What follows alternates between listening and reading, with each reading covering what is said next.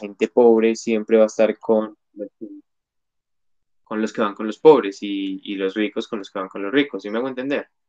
Sí, señor. Mm, sí, entonces desde los ídolos, por ejemplo, desde los personajes como más reconocidos, siempre se tiende a, a polarizar, si se puede decir así, en cuanto a ese tipo de liderazgos y, y reconocimientos en cuanto a la sociedad actual.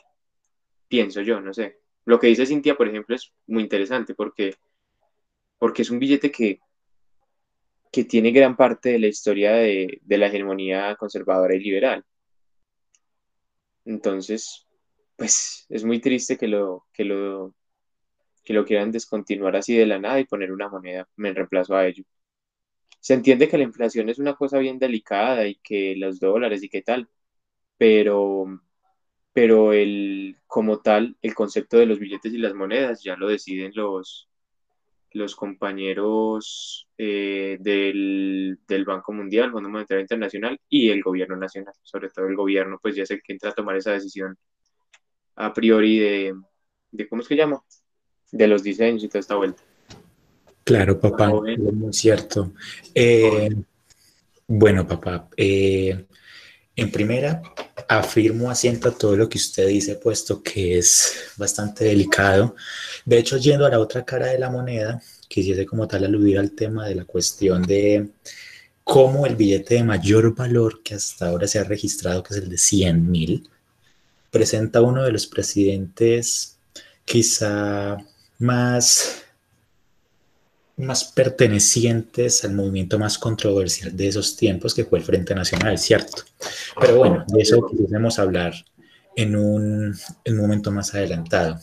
En primera, pues quisiese como tal introducir a un compa, al cual va a darnos su opinión desde su, desde su conocimiento y desde su perspectiva. El compa Juan Daniel, que el compa Gerardo ha de conocer, sin embargo, quise invitarlo puesto que ha sido importante su contribución en los últimos días a cierta causa en nuestra institución. Entonces, que la introducción al programa sea como tal esa. Primeramente, joven Juan Daniel quisiese presentarse. A discreción. Buenas, eh, yo soy Juan Daniel y pues voy a acompañarlos acá un rato en este su podcast. De antemano, muchas gracias por invitarme. Ya pues más adelante daré mi opinión del tema en discusión. Muchas gracias, Panita. Joven Gerardo. De locos, viejo, de locos. Yo pienso que lo más importante, eh, como tal en el podcast, desde, desde un principio, como que lo, lo, lo veníamos diciendo, y es eh, lograr conectar todos esos puntos de, de, la sociedad o en su gran mayoría que pues muchas veces no son muy escuchados. Tengo entendido que, que en esta institución de la que ustedes se refieren pues muchas veces no se tiene el apoyo de, de directivos y toda esta vuelta en cuanto a la situación que estamos viviendo. Entonces, pues es muy interesante, sobre todo pues la posición que tengan ustedes, porque nosotros tenemos una posición desde afuera, pero siempre se tiene como un, un, una visión muy, muy ajena desde, desde el punto de vista de cada uno y pues sería, sería interesante que, que dijeran qué es lo que está pasando y dónde radica de pronto el problema de, de algunos de algunos de, de tantos estamentos públicos como el colegio, de universidades, etcétera. Los mismos sindicatos, por ejemplo, se puede ver que en los mismos sindicatos muchas veces eh, se, se, se, debilitan al interior de los mismos por, por propuestas políticas o por propuestas a nivel de, de puestos, de amiguismos y todo esto. Eso lo hemos visto los últimos días con cómo se han organizado las manifestaciones, por ejemplo. Cómo en Manizales se pasó de un 28 que fue muy, muy, eh, por decirlo así, complejo, muy lleno de muchas personalidades, de muchos grupos, a pasar a un 8 de, de mayo que fue, pues, aunque estuvo interesante porque, como he dicho desde siempre, el arte yo creo que es lo único que, como, que puede salvar este, esta situación en este país, eh, pienso que se están perdiendo los, los principales focos del paro. Y es que es eso, porque decir que por exigir un paro más organizado se está exigiendo también más muertes, pues es de cierta manera apoyar lo mismo que se decía al principio, es que usted para qué sale, para qué sale a, para qué sale a marchar, si sabe que probablemente pues lo van a asesinar en la marcha por el hecho de que está marchando. Entonces, pues más que todo yo quiero como preguntarles a ustedes dos que son los que están más empapados del tema en cuanto a lo institucional de, los colegios de, Manizales, de, las instituciones también eh, infantiles y todo esto, y cómo han afrontado la situación del paro y de, y de la movilización, de la movilización nacional. Yo quisiera intervenir ahí. Me parece que en el colegio, en, la, en el colegio en el que pues, estamos Joan y yo, me parece que no están tomando pues con la seriedad que se debe el asunto, puesto que nos tratan como si fuéramos unos niños. Por ejemplo, nosotros dijimos vamos a entrar en paro y los profesores lo tomaron como si estuvieran, como si estuviéramos pidiendo vacaciones. Permiso de eh, entrar en entrar en paro. Y pues sí, me falta que me parece que lo que lo cogen con mucha falta de seriedad y también muchos docentes, así como hay unos que nos han ayudado mucho en el aspecto del paro y todo eso, hay otros docentes que me parecen tienen una falta de empatía muy, muy grande como, como para como para intentar seguir normal ante la situación que está atravesando el país ahora mismo. Por ejemplo, ahí me acabo de llegar que una docente colocó un trabajo re largo y nada raro que que, que sí, que haya que hacerlo porque si no nos metemos en un problema por eso mismo, porque, porque creo que no, no, nos están no nos están tomando con la seriedad que merecemos en este asunto.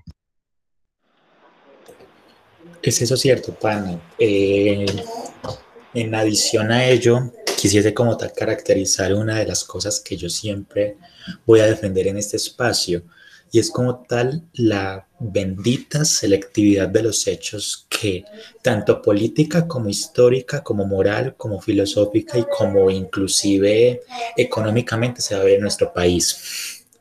En primera, eh, eh, complementando lo que dijo el pana Gerardo, em, yo he opinado siempre que el arte, como manifestación, entre comillas, irracional, que va en contra de la lógica occidental, es como tal eh, la senda necesaria para que se pueda como tal recurrir a eh, una perspectiva diferente y a su vez a la intromisión a una nueva era, ¿cierto?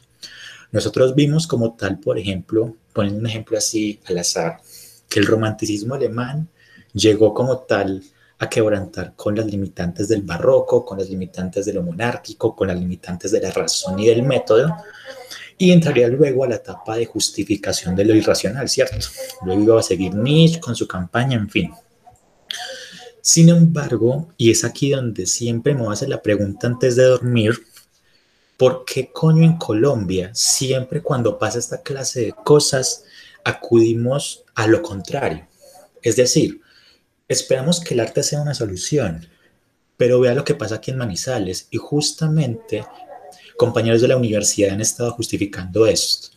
Es la cuestión de que si se supone que el arte es una, es una forma de revolución, una forma de cambio de paradigma, hablando desde los términos positivistas, ¿por qué demonios el arte, por ejemplo, en las manifestaciones de Manizales, se ha convertido en un elemento que disipe un tanto la causa que se vive en el paro? Hoy o no sé si ayer estaban pintando un mural en la Plaza de Toros. Bien, chimba, me encanta, es encantador eso.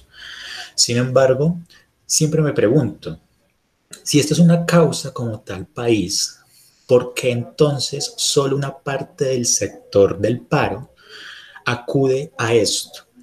Inclusive en estas semanas ha estado rondando la opinión de cómo es posible que el espacio del paro se haya convertido en un espacio para parchar.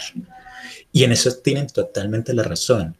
¿Cómo es posible que los compañeros solamente vayan a un paro simplemente por evadir responsabilidades o evadir como tal una causa y simplemente dedicarse, qué sé yo, a, fumar o simplemente escuchar una buena banda, en fin, entre otras cosas? Porque se ha vuelto muy común la costumbre de algunas bandas de punk o algunas bandas de, de trash, como es el caso de Perpetual, Perpetual Warfare, que apoyan musicalmente las movidas. Pero entonces ahí es donde quiero dejar una pregunta en el aire. Y es como tal hasta qué punto el arte y la cultura son una contraposición a la causa del, del patriarca mortal, ¿cierto? Del, de esa navaja uribista que se nos quiere siempre introducir. Pero bueno, y en cuanto a la pregunta del pana Gerardo, eh, estoy totalmente de acuerdo con el compañero Juan Daniel. Como yo le contaba a Gerardo esta semana, eh, tanto directivos como docentes han sido muy reacios a la causa de protesta que se ha levantado en torno a esta campaña. Inclusive un profesor, un profesor del cual se esperaba mucho, que salió con muy poco a decir, hijo de madre, estudiantes, esto no es problema de ustedes. ¿Pero qué? Perdón. Fue alguna vez tuve un altercado con ese, con ese tal profesor. Sin embargo, por su rol y por su formación, yo dije, éticamente, yo espero que desde la práctica se pueda ver que éste puede apoyar las causas. Sin embargo, no lo hizo. Entonces, es muy impresionante cómo en las instituciones, y vuelvo al tópico original de esta discusión, cómo a partir de algunas instituciones el derecho al paro, el derecho a la manifestación, se hace excluyente. ¿Cómo es posible que algunos sindicatos como tal defiendan la causa del paro? Eh, y que sin embargo otros sectores como tal traten de censurar ello, entre los cuales se intromete ahí el gobierno como si fuese una endija. Entonces, esa es como tal el sentimiento de indignación que tanto la personera como los estudiantes que complementan a cada día esa gesta, esa causa, se hace. ¿Cómo es posible eso? Entonces, no sé el pana Gerardo que pueda, que pueda, que pueda pensar a través de eso. Pues principalmente que es bien chistoso pensar en el paro, en el ámbito y en el sentido de, de las funciones de la gente. Incluso diría que los únicos que paran sus funciones durante el paro son los congresistas. Porque si usted se pone a mirar, si se pone a analizarlo con cabeza fría, cuando se hacen estos llamados ante, ante los congresistas para, para analizar la situación, para llamar a una nueva reforma, se encuentra con que ni siquiera la reforma se ha retirado del Congreso. Se encuentra con que la gente que supuestamente está a favor de la reforma tampoco va al Congreso. Están haciendo podcast tal vez, están haciendo videollamadas para, para entenderse mejor, quién sabe, nadie lo sabe realmente. Pero he visto algunos videitos en los cuales pues aparecen tres, cuatro congresistas ahí paraditos de la oposición como, bueno, ¿qué pasó? Supuestamente somos los que no estamos haciendo nada. Bueno, eso en, primer, en primera parte y pues me parece muy hijo madre que de cierta manera un órgano tan importante como es el de la, el de la escuela, que supuestamente es la primer, bueno, familia, digámosle así, el primer hogar, no hagan este tipo de, de aclaraciones en cuanto al, en cuanto al paro.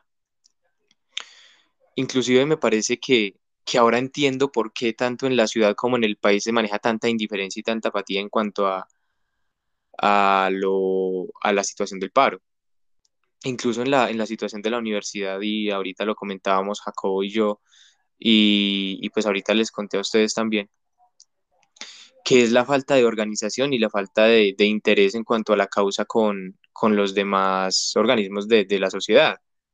Porque, por ejemplo, vienen, vienen acá, si ustedes han visto los videos, que yo sé que pues lógicamente habrán visto más de uno, y es esta situación de la gente, no voy a explicar quiénes son, porque pues todo el mundo ya sabe quiénes son, pero llegan estas personas a, a pararse en medio de protestas pacíficas, a accionar armas, parce, a herir personas, a amenazarlas e incluso a llevárselas a, autoridades cuando relativamente no, no están haciendo nada, nada más allá de lo normal. Y entonces uno se pregunta, parce, venga, ¿será que tener un poco más de dinero que esta persona hace mejor persona a esta persona? O sea, o, lo hace superior. Porque de cierta manera eso es lo que se está demostrando con estas, con estas demostraciones de, de, de distribución pacífica. Otra cosa es que eh, el arte como tal, que es lo que decíamos desde el principio, yo, yo dije que es como lo que puede salvar de cierta manera porque el arte es lo único que no pueden censurar. Aquí censuraron la canción del aguante y usted la puede seguir escuchando, sin embargo, en cualquier otra parte. Entonces, eso, por ejemplo, es una demostración de arte que va en contra del sistema y en contra de lo establecido, que realmente pues es importante reconocerlo. La labor, por ejemplo, de, de, de, grupos como, como Alcolíricos, La Etnia, 1280 Almas, eh, agrupaciones musicales que pues le han puesto la, frente y la cara a esta situación y que siempre lo hacen cuando hay algún tipo de, de, paro, cuando hay algún tipo de inconformidad e incluso cuando no lo hay, pues lo comentan.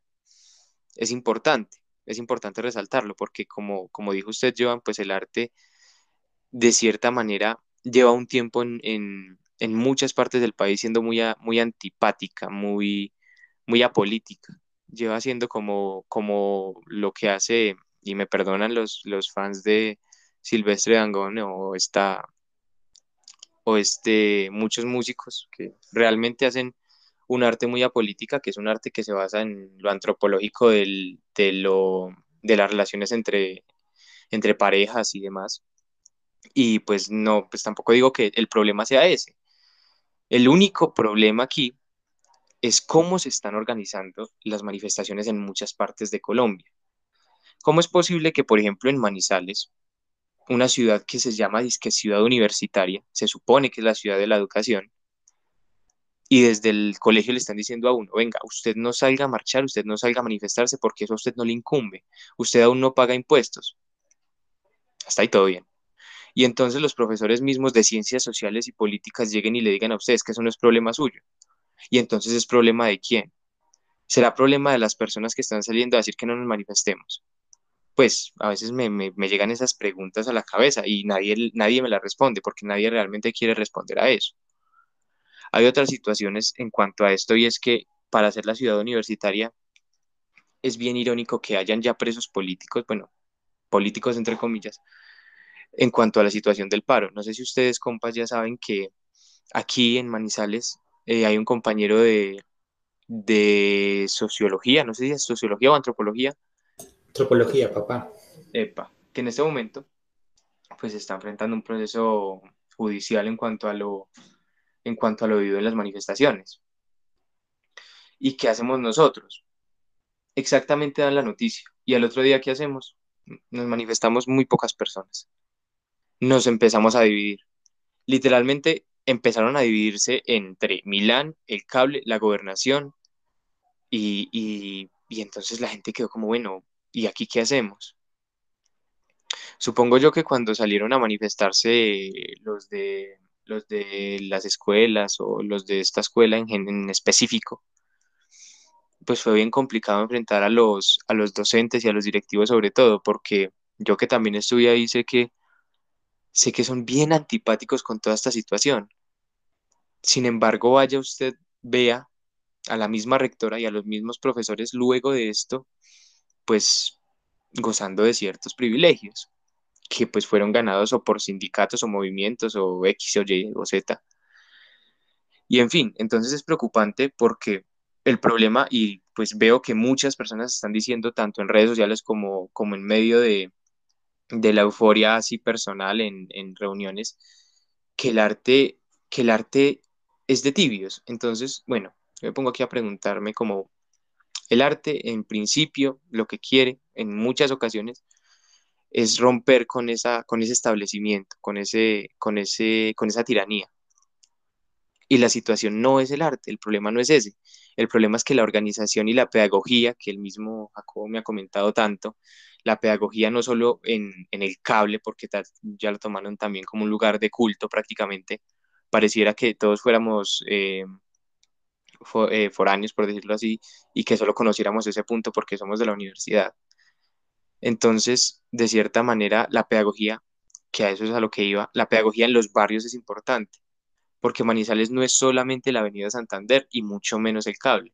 Manizales es la Comuna 5, Manizales es la Ciudad del Norte, Manizales es San José, Manizales es Bajo Andes, Manizales es el Nevado, la Galería, toda la Panamericana, incluso Villa María también está ahí, y los de Villa María en primera línea estuvieron muy parados en estos días, de hecho, pero no se pudo llegar a nada porque no, sé, no, no, no hubo un conjunto de personas que dijeran, bueno, ¿qué hacemos?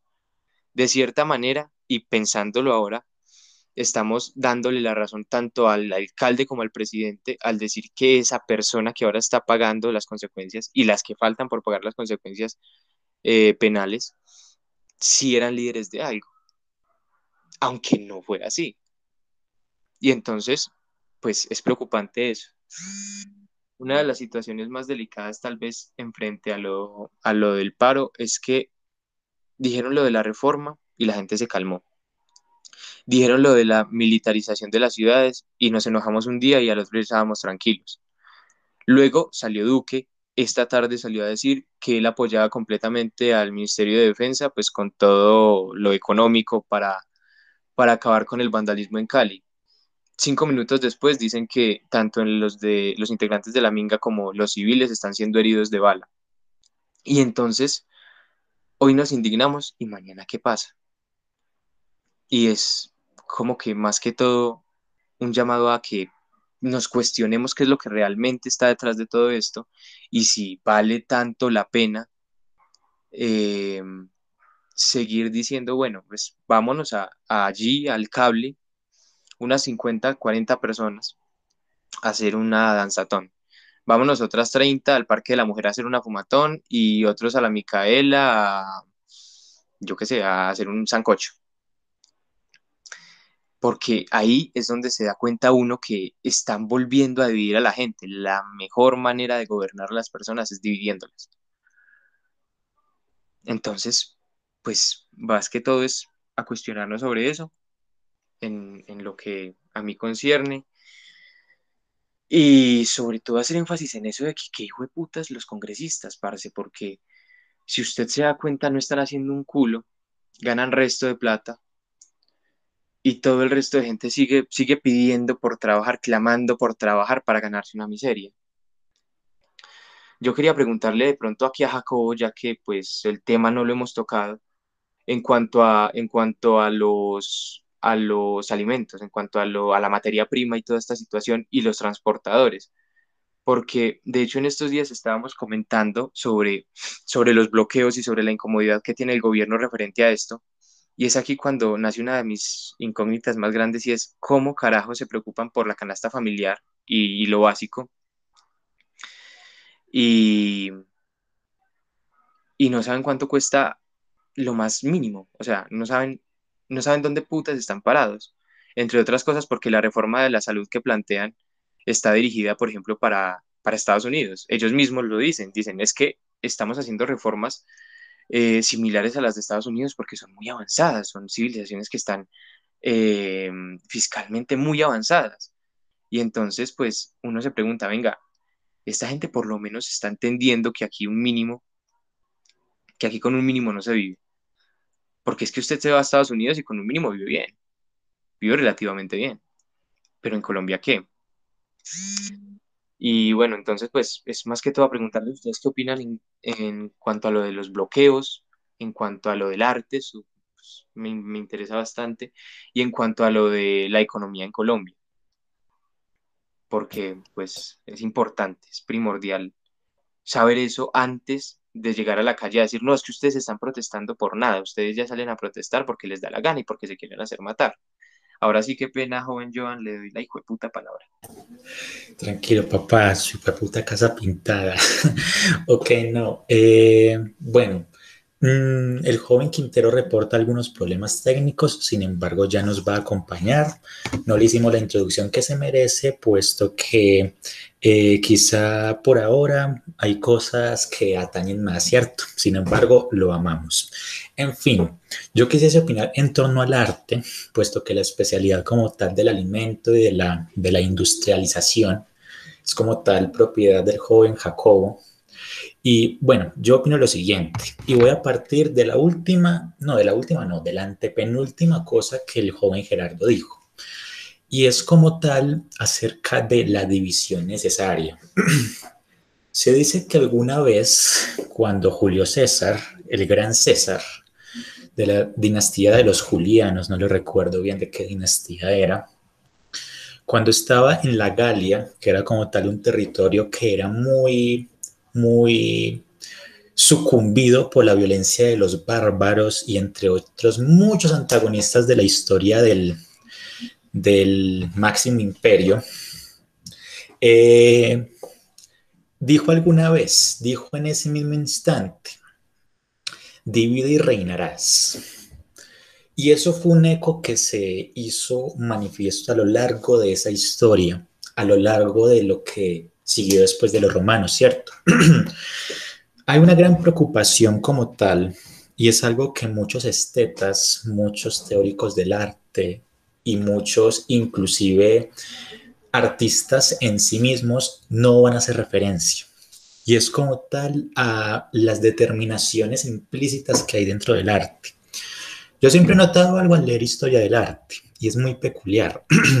y es el hecho de que muchos de los movimientos artísticos que hayan existido a lo largo de nuestra historia y de la historia del mundo, de la historia universal, sean sesgos que estén separados por sí mismos, pero que aún así digan que como tal el arte es la determinación de lo bello como tal, totalmente. Es muy gracioso ver, por ejemplo, que los barrocos digan, por ejemplo, que lo bello sea esto, que lo bello se manifiesta como esto y así debe representarse, pero que a su vez con su coincidencia con el arte del rococo o inclusive con los movimientos del modernismo, se ve como tal ese sesgo de, de, bueno, se interpreta el arte de esta forma, sin embargo seguimos separados. Es algo que se hacía muy común cuando, por ejemplo, Picasso daba sus diferencias con respecto al surrealismo de Breton, ¿cierto? Entonces es aquí donde digo, y me oso a decir que hay ese elemento implícito, es como tal el interés político y social. Como sabemos todos, claramente el artista tiene un interés, ¿cierto? Tiene como tal una representación, tiene como tal eh, una derivación ideológica de la cual va a derivar su arte. Bien, hasta ahí es entendible. Sin embargo, la pregunta que puede quedar en el aire es cómo demonios su representación del arte tiene necesariamente que estar excluida por ese interés contextual que hace que su arte más que eso, sea simplemente una representación de su propia ideología y no como tal de lo realmente estético, del hecho estético. Entonces, ahí ya aterrizando eso a Colombia, a nuestra nación, es muy triste ver, por ejemplo, que el arte en los casos de las manifestaciones sea como tal tan excluyente.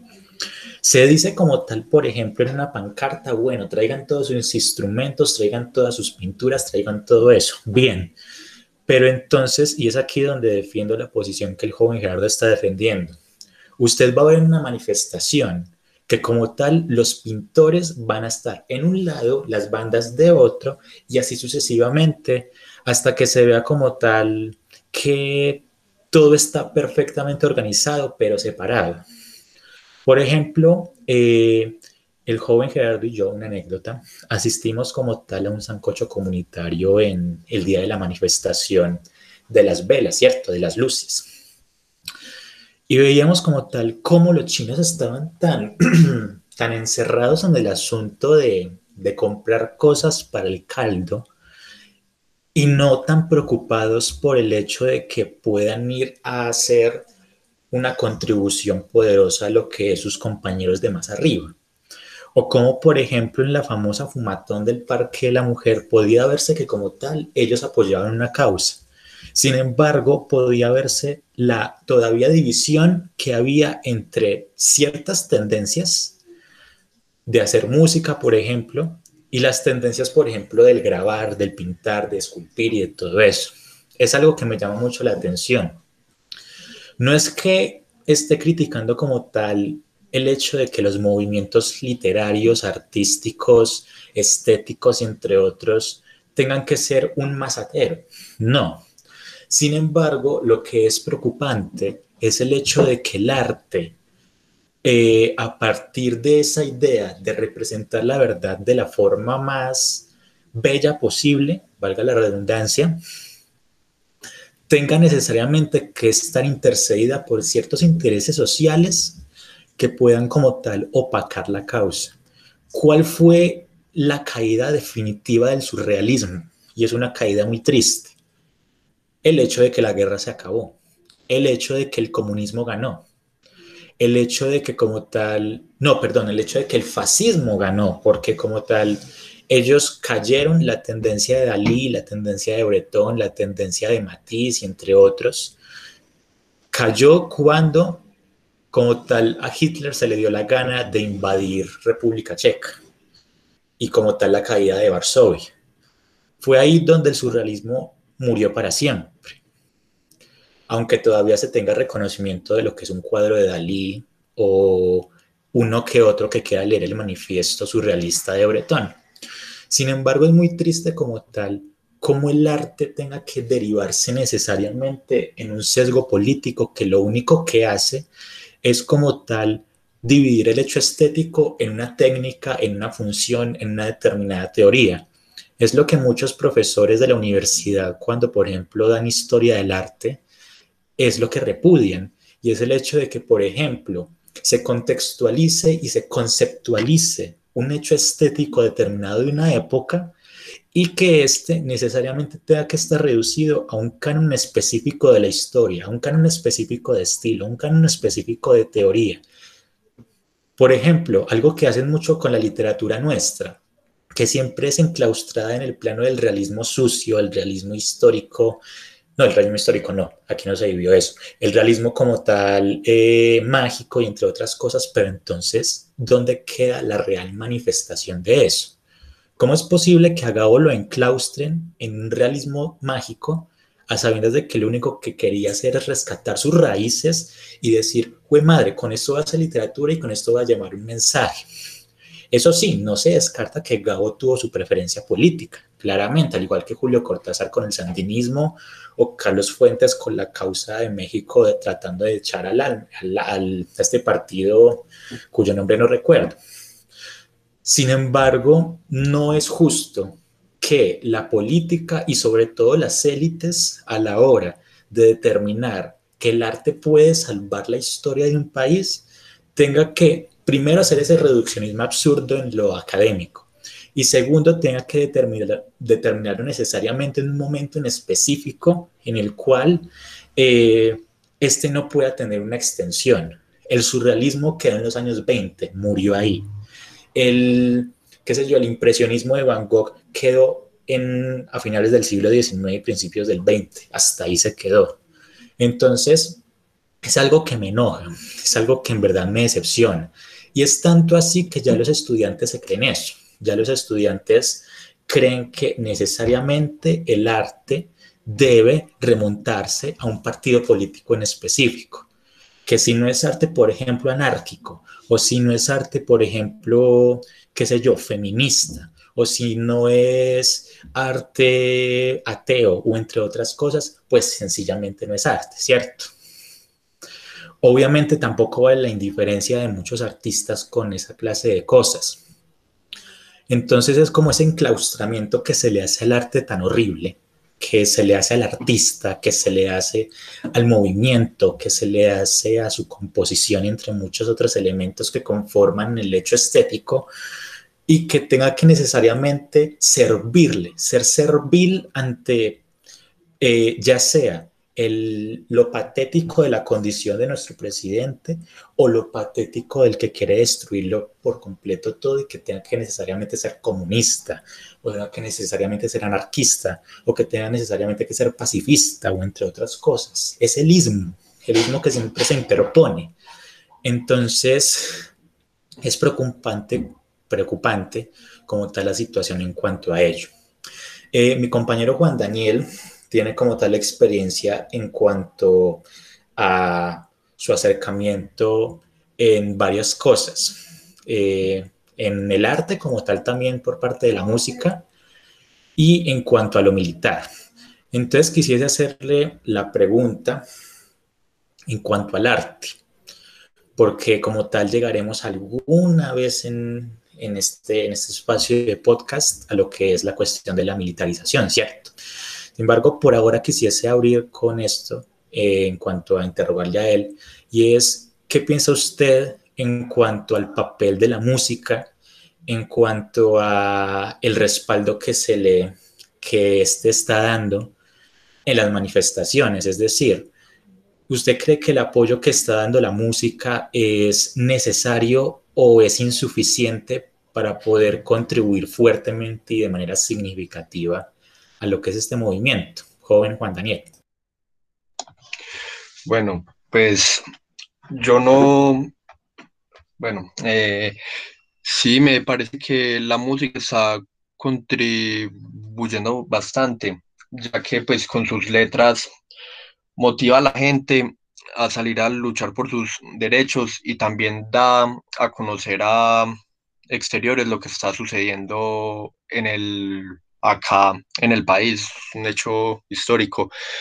Y sí, me parece que pues tiene bastante influencia por eso. Y también pues quería decir algo y es que pues también como lo comentaba ahora eh, Gerardo, que los artistas colombianos, Silvestre Dangón, pues que esos artistas famosos de Colombia, así Shakira, Silvestre Dangón, Maluma, que la verdad es que me parece increíble la falta de empatía que tienen, o sea, las que es pues la falta de empatía que tienen para con el pueblo, que prefieren seguir, seguir, a, seguir adelante, ignorando pues lo que está pasando en el país. Por ejemplo, no sé, no sé si no sé si vieron una historia de Maluma que decía básicamente, lanzamos el, lanzamos el nuevo álbum o nos tenemos que quedar en lo que está pasando en el país. Algo así dice, y la verdad es que me parece increíble la falta de empatía que tienen estos artistas de Colombia y saber que tener, y saber que pues así y saber que hay más apoyo de artistas reconocidos del extranjero, vean por ejemplo René, Nicky Jam, artistas que pues han dado a conocer lo que está pasando en Colombia, han movido la voz para que pues llegue a, a las ONGs importantes que la verdad tampoco es que estén haciendo mucho. Pues no, y sí, eso pues no sé qué opinarán más sobre los artistas. A ver, joven Quintero, ¿ya pudo arreglar el cable de su casa? Ya tiene buen internet, ya lo pagó. O todavía no, joven. Se encuentra por ahí. Ah, este joven. En fin, joven Gerardo, ¿usted qué opina acerca de todo lo que ha estado diciendo? Pues yo opino que. Yo opino que esto es una gonorrea, hermano. Ya seriamente hablando. A ver, hay una situación que yo no comprendo con los artistas colombianos, con los artistas colombianos que pues están en, toda la industria de la música, en toda la industria del billete, y es que prefieren, prefieren ir en contra de los, de, los que siempre los han apoyado, porque realmente yo no, yo no creo que pues un marica estrato 7, estratos, sí, estrato 7 para arriba, se siente una mañana, ve, qué chimba escuchar Silvestre Dangond. Los maricas ni siquiera muchas veces ni siquiera escuchan música de, Colombia. Entonces, pues es muy irónico ver cómo estos mismos artistas apoyaban antes causas enfocadas a otras nacionalidades, pero aquí es como, venga, tengo que guardar esto porque es que si no, esos contraticos a mí no me caen bien, no me llegan, esta plata se me está volando. Entonces es muy, muy irónico ver cómo ponen por delante una carrera que, que, es pues, la dignidad de la gente, marica, la propia dignidad de ellos, porque ellos, muchos, no todos, pero muchos en algún momento estuvieron acá en el barrio, estuvieron en la misma miseria que la gente ahora se está teniendo que aguantar. Pero cuidado, que van y les preguntan y dicen, no, no, no, yo no sé, yo no sé nada. ¿Saben qué? Es que tienen que acabar con esos vándalos, tienen que darles piso, porque cómo van a acabar con las ciudades, cómo se van a meter con la gente y pues, parce, eso es horrible, eso es una gonorrea. Entonces, pues, a mí me parece preocupante que las personas que tienen ciertas ventajas económicas, ciertas ventajas también políticas, pues pongan sus ventajas por encima de todos los demás, sin importar si hay gente muriéndose de hambre, si hay gente en las calles, si hay gente que sale a marchar porque literalmente no tienen nada más que hacer, o sea, literal es lo único en lo que ponen su atención. Incluso en Puerto Resistencia hace unos días vi la declaración de un muchacho en el que decía, yo salgo a marchar porque si me matan, pues no cambiaría mucho, pero si vivo, ganaría por lo menos algo más, que es estar vivo otro día y por lo menos poder comer algo en este, en este plantón que están haciendo acá. Parce, ¿hasta qué punto llega uno que ya ni siquiera le tiene miedo a la muerte para salir a manifestarse? No le tiene miedo a una puta pandemia, no le tiene miedo ni a las autoridades. ¿Eso qué indica? La gente hace mucho tiempo que viene luchando y no es solamente por una reforma, no es solamente por un abuso policial o dos, sino porque es que esto ya viene de mucho tiempo atrás. Ahorita usted y yo lo comentábamos, la situación de la patria boba, por ejemplo, la situación del Frente Nacional, la situación de la Guerra de los Supremos, por ejemplo. Es un claro ejemplo de que en Colombia todo se viene replicando y es más, la misma violencia no nos está enseñando a manejarla, sino que nos está enseñando a cogerla, masticarla y devolverla doble, devolverla incluso triple. Pero bueno, es esta situación más adelante la, la volveré a tocar porque me parece muy importante. Y pues volviendo ahora sí al tema anterior, que es la situación con los productos de la canasta familiar, con la comida, con la materia prima y con los camiones, pues para que más o menos vayamos metiéndonos en el tema de por qué al gobierno le interesa tanto esta vuelta. ¿Por qué será que ahora, después de que no sabían cuánto vale 12 huevitos, ahora saben cuánto vale un, mercado? Por Dios. Bueno, joven Jacobo, entonces te doy la palabra, compa. bien puedes. Buenas, buenas. Ahora sí. Ya, ya, llegué, ya llegué. ¿Me escuchan nítido? ¿Me escuchan nítido? Te escuchamos en 4K. Ah, no, esperemos para, para 1080, 1080K. Bueno, bueno, muchachos, bueno, primero que todo, pues desearles una feliz tarde. Pa. Hace tiempo no me movía por estos espacios. Qué rico volverlos a ver. Mucha resistencia. Y bueno, ¿qué les puedo comentar? Bueno, listo. Primero que todo, pues para que pues, podamos hablar de este tema en específico y para que podamos ver lo de la canasta familiar, tenemos que tener tres factores en cuenta que son el primer factor que vienen a ser las, las cadenas, digamos, eh, las que vienen a ser las cadenas, digamos, de, supermercados locales o, pues, digamos, barriales o, o, supermercados, pues, de la ciudad y que ya vienen a hablar de, de los otros que son, digamos, cadenas eh, multinacionales o, de esta índole. El segundo punto a tener en cuenta son las vías o digamos el, el, modelo que se maneja, digamos el abastecimiento en la región como tal de Manizales, hablemos en este caso desde, desde nuestro, nuestro entorno. Y el tercer punto, y quizás no menos importante, eh, pues que es un punto muy claro, es las condiciones. Pero entonces acá en las condiciones me voy a, hablar, me voy a quizás extender un poco en lo que vienen a ser los intermediarios, en lo que vienen a ser pues, los gastos, eh, los gastos variables que, que entran ya con, con, lo que es la gasolina, el transporte, eh, pues entre, entre, diferentes pues, aspectos. Entonces, bueno, para entender primero todo lo, que, todo lo que estamos pasando en este momento en esta situación y como lo que salta en redes y todo eso, que digamos sale el comentario de que la gente se queja por el, por el desabastecimiento que, que llevamos, digamos, o bueno, la escasez en este caso, que llevamos eh, por estos días, que realmente no llevamos pues completada la semana, porque pues realmente apenas vamos a completar la semana. Eh, como tal, eh, se dice que bueno, que en comparación con el paro del 2016, que el paro camionero y bueno, estos aspectos. Tenemos que entender una cosa muy importante y es el auge de los mercados como el de ARA, el de Uno, eh, pues como los mercados como el Éxito, Olímpica, todos estos tipos de cadenas. No vamos a discriminar de que sean, digamos, eh, holdings financieros, que son grupos de diferentes empresas o, que son, digamos, eh, empresas donde los dueños son pues los pocos ricos de este país, como Olímpica o cosas así. No discriminemos de ello, ¿cierto? Vamos a hablar de cadenas grandes, cadenas de mercado supremamente grandes. ¿Qué es lo que pasa? Pasa lo siguiente. El foco principal en este caso en este momento, digámoslo de alguna otra manera, es Buenaventura, pero no Buenaventura hablando pues de alimentos, eh, digamos, del campo, no, sino por el puerto. ¿Por qué? Porque por el puerto entra demasiado, no, o sea, demasiado, pero demasiados productos y no solo limitados a, realmente alimentos, sino diferentes productos que realmente abastecen gran parte de la población. Y digamos que toda la vía que coge el valle o digamos todo, todo, toda esta zona, todo este territorio que coge parte, digamos, de, de desde el valle, que digámoslo así un poco, pues Magdalena, pues todo, digamos, el, el, el, río Magdalena o todos estos valles de acá, influyen demasiado. ¿Por qué? Primero pensemos en, en productos que son muy básicos para la canasta familiar, como la panela, porque pues, o sea, nosotros, ¿de dónde pues, que somos? ¿Qué tomamos cada día? El agua panela, todo eso, el azúcar, bueno, y diferentes productos que realmente están concentrados en todo lo que viene a ser la zona del Cauca y el Valle del Cauca. Todos estos productos que también obviamente entran por Buenaventura tienen, digamos, eh, los embalajes o, digamos, las zonas de distribución por toda esta parte.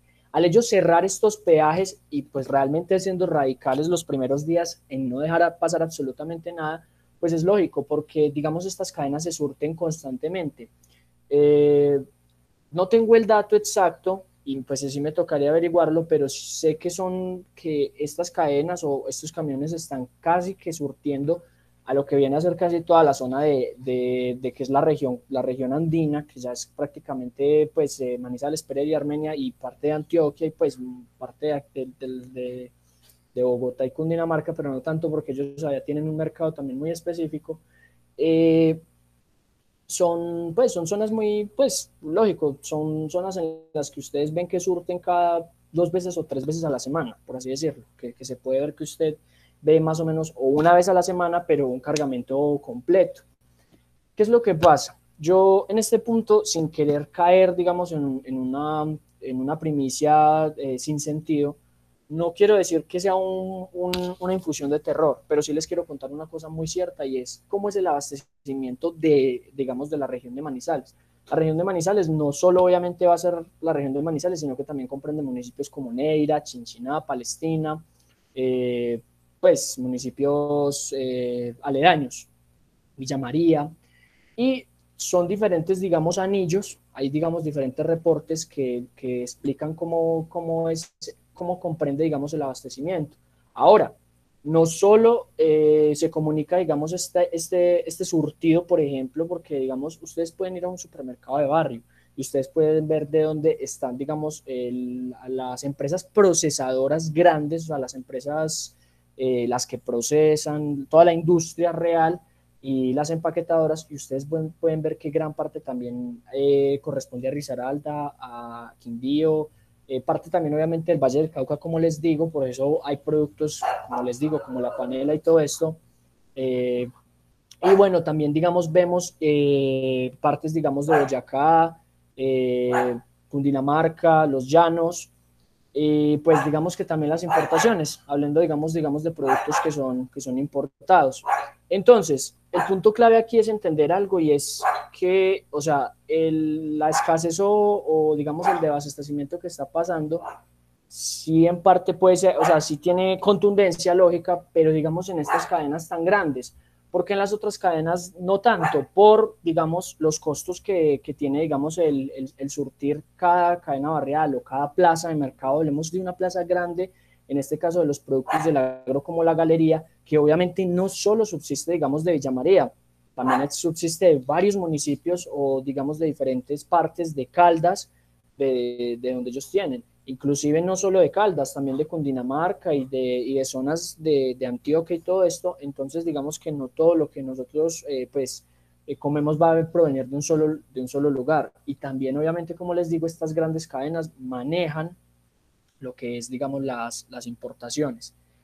Bien, entonces, eh, ¿qué es lo que va a pasar ahora? O, pues creyendo yo hacer un panorama, una hipótesis.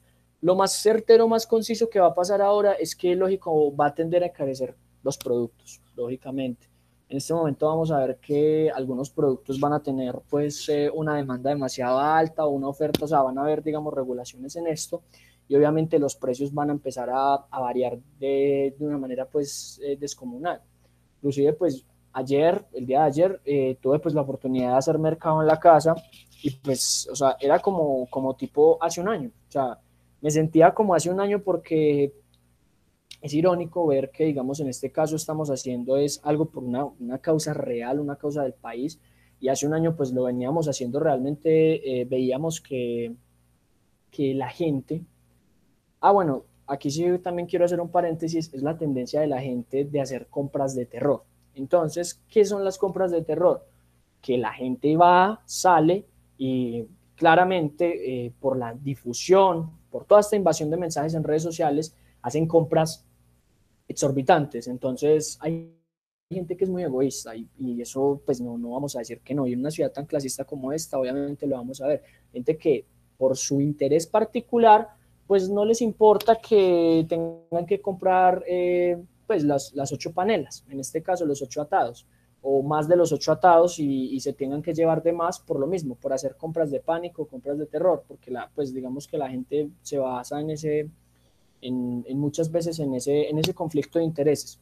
Entonces se podía ver, digamos, como la gente hacía mercado de manera descomunal y realmente a estas cadenas les tocó hacer realmente una estructuración y decirles, bueno, solo se pueden, digamos, por familia, ustedes solo se pueden llevar eh, cuatro atados de panela. Si se van a llevar eh, el arroz, por ejemplo, que ustedes saben que el arroz viene también del huila y todo esto, eh, tienen que llevarse, digamos, eh, un, o sea, una cantidad mínima de kilos, porque no se podían llevar esa, el paquete de esos de 5 kilos que son, no se pueden llevar más de esos tres paquetes de ellos.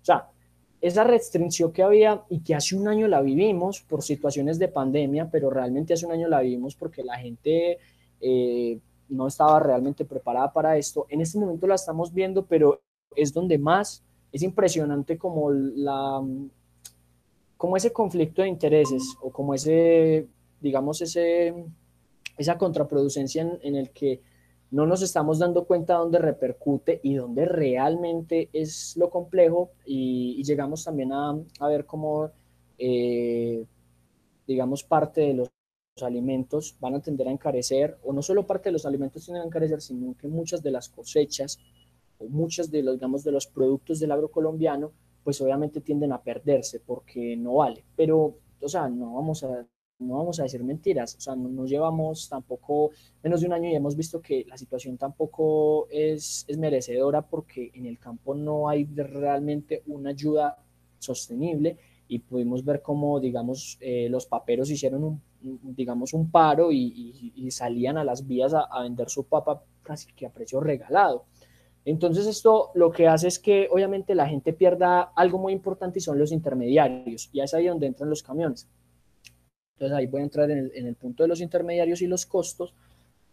Es el punto más clave porque con lo que hablaba Gerardo, nosotros somos es una sociedad, lógicamente, pero en este paro no hemos visto más que, eh, que el ciudadano del común sabe sus razones dentro, dentro de, su, digamos, de sus limitadas, eh, limitadas digamos, acciones eh, en, en lo que se desempeñan. En este caso, el comité del paro, o sea, voy a empezar a hablar también un poco de la situación mientras les voy contando. El comité de paro obviamente está demostrando que no nos está representando, ¿cierto? Lógicamente.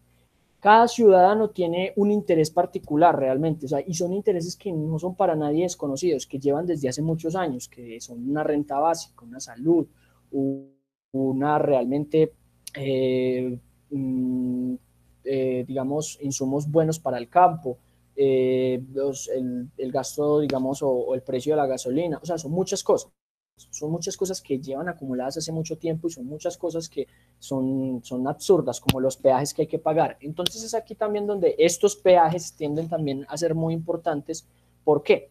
Porque los camioneros son realmente los intermediarios de estos productos. Entonces, ellos deben de llevarse una parte, digamos, por el transporte que llevan, y en este caso si es un transporte, digamos, de carnes también, porque ustedes saben que, digamos, es el consumo más grande que hay y en este momento ganaderos no van a tender a parar, porque pues es, lógico. Eh, el consumo también de, de, pues, de diferentes productos, lógicamente los camioneros, eso es un incremento que les tiene que, o sea, es un gasto, perdón, que les tiene que dar obviamente por, por la gasolina, eh, por los diferentes peajes que tienen que llevar y digamos que entre ellos, los intermediarios y los que ya llegan al mercado, no hay precios justos. ¿Por qué? Porque se va perdiendo cada vez el precio del, del valor o de, o de lo que se cosecha y por eso los campesinos realmente no tienen, digamos, una garantía. Entonces, bueno, eso como para empezar. Y pues por último, digamos, tocando entre varios puntos, eh, lo más importante ahora es entender algo y es que nosotros, digamos, en esta zona en la que estamos, pues tenemos, digamos, gran parte de cobertura eh, a lo que viene a ser eh, los municipios caldenses. Y la gente ahora realmente está dando las cosechas supremamente baratas, pero ese es el momento en el que más lo tenemos que apoyar y realmente es un apoyo solamente a ellos sin necesidad de intermediarios. Entonces veía una publicación cuando hicieron, digamos, eh, estas ancochadas, estos eventos, usted va a la galería y le enciman, lógico, y siempre ha sido así. Pero luego les hablaré de, un, de unos mensajes que tratan de dar de que dejemos de comprar aquí, compremos allá, compremos acá, compremos, que yo sé que son mensajes que son contundentes en parte, pero llegan a ser algo utópicos, pero más adelante pues hablaremos de esto. Pero bueno, con respecto pues al, consumo y a la canasta, es como lo más importante el contexto de entender. Primero, las vías que, que, vienen a, digamos, a, a, paralizar todo esto. Como vemos ya realmente la gente sabe que hay que dejar pasar, digamos, los alimentos, eh, los medicamentos, o bueno, en este caso pues los personal de la salud y la gasolina. Y también, obviamente, pues ya no es tan estricto pero como les digo, o sea, son, son cosas que son eh, complejas. Ahora bien, eh, digamos de estas empresas como Postobón, Bavaria y todo eso, o sea, esas, esas empresas, lógicamente, que son las que, digamos, manejan los más ricos de este país, no tienen a la de perder de alguna otra manera. ¿Por qué? Porque lógicamente ellos saben que eh, pues, las gaseosas, todo eso, o sea, es lo que ellos empiezan a, mover, o sea, como tal a mover, a mover, a mover, y, digamos que es el mercado en el cual ellos hacen todo lo posible, eh, hacen todo lo que, lo que se pueda para, para, que los productos obviamente puedan pasar o, para que se pueda realmente eh, abastecer de lo que, de la, digamos, de, de lo limitado que, vienen a hacer estas empresas. Entonces, bueno, eso es como un punto a tener en cuenta. Ahora, ahora bien, ya saliendo pues del tema de, de, lo de los alimentos y todo esto y empecemos a hablar, digamos, de razones del paro, hay algo que no está muy estructurado y es lo que ya pues le he venido contando a Gerardo y todo eso y es como la inconformidad que tengo y es de la organización como tal. ¿Por qué? Porque la organización, o sea, no es una organización sino dada en una palabra, pero no realmente una, una organización centrada eh, en una cultura, en un pensamiento crítico, en un fundamento real, porque sí, vamos a organizarnos y vamos a organizarnos es, vamos a hacer esta actividad acá, vamos a hacer esta actividad acá, vamos a hacer esta actividad acá, está bien. Yo no estoy en desacuerdo con que se tomen gran parte de la ciudad y que hagan varios, digamos, movimientos y que hagan varias expresiones artísticas y todo, pero ojo, que es los comentarios que, que, estamos viendo de la gente que está inconforme y es bueno escuchar, es, es lo que tenemos que hacer en este momento. La gente ya está viendo que se están tomando eso solo como participaciones activas en dos lugares de la ciudad, como tal. Son solo dos lugares de la ciudad donde no representan un paro y donde la gente ya lo ve más como una fiesta, un danzatón y todo esto, y, bueno, ¿qué más da?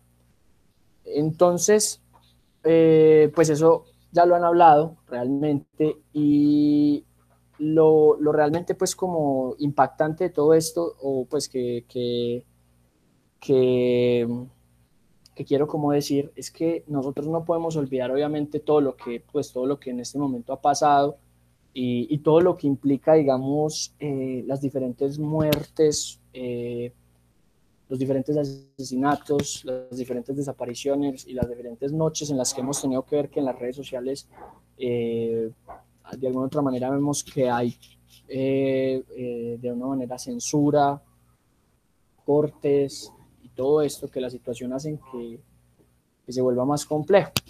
Y es ahí donde, donde hay, hay, un momento muy importante, pues no sé si de pronto lo pueda tocar o más adelante lo tocamos, y es como de cómo se están comportando en este momento los partidos, los diferentes, digamos, personajes que están detrás de todo esto, y cómo, digamos, hay, hay accionar, un accionar de terror, de, de infundir todo esto, como lo vimos de, de, del gran innombrable, como, lo de, como el término de la revolución molecular disipada, que realmente si ustedes se ponen a ver, es una persona, o sea, es una persona, no, es un, una estrategia realmente, o sea, muy llevada a infundir el terror como tal, a, querernos dar un panorama crítico donde quieren que la gente obviamente deje de, pensar que el motivo por el cual están en este momento parando se está viendo, digamos, distorsionado. Entonces, eh, me ponía mucho a dudar, me ponía mucho a dudar, digamos, esta mañana porque quise solo, porque había visto una publicación de la página de, de este gran innombrable, me quise meter a la página me encontraba como ya había publicado videos, videos editados realmente y, que llevaban pues digamos una producción medianamente estable, no como, como las ediciones de la fiscalía.